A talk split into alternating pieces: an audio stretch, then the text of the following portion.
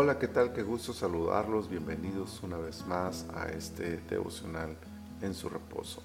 Hoy es el día jueves 8 de septiembre del año 2022 y esta es la temporada 22, el episodio 3 y estamos en el libro de los Hechos de los Apóstoles. Quiero leerles el versículo 1 del capítulo 3 que dice, Pedro y Juan subían juntos al templo a la hora novena la de la oración.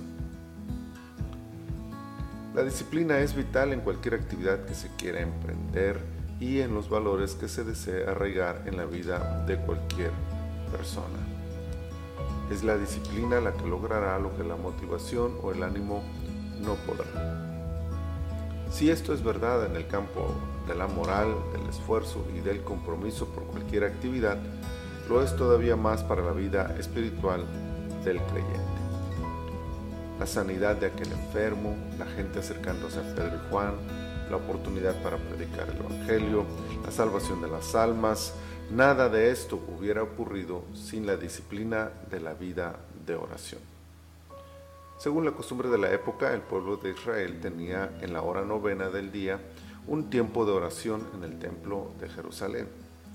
En nuestro horario serían las 3 de la tarde y mil excusas podrían presentarse para no asistir a tal reunión, pero ninguna de ellas detuvo a Pedro y a Juan. Y es que no se trata solamente de las reuniones de oración en los templos, que ya de por sí son las menos asistidas generalmente, sino de toda una vida de disciplina espiritual. Esto significa que debe desarrollarse el hábito de la oración, acompañado de la lectura de la palabra de Dios y la adoración al Señor.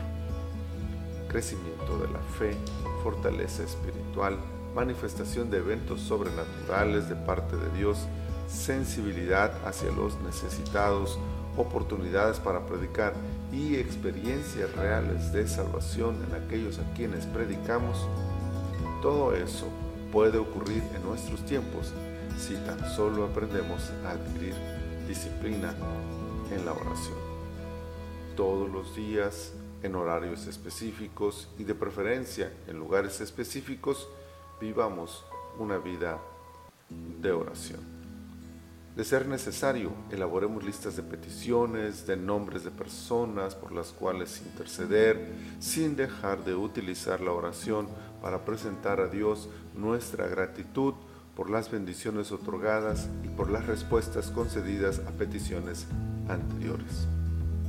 Es hora de orar, de acercarnos a Dios, de buscar su rostro, de anhelar su presencia, de valorar el privilegio de comunicarnos con Él y de presentarle todo aquello que nos aqueja.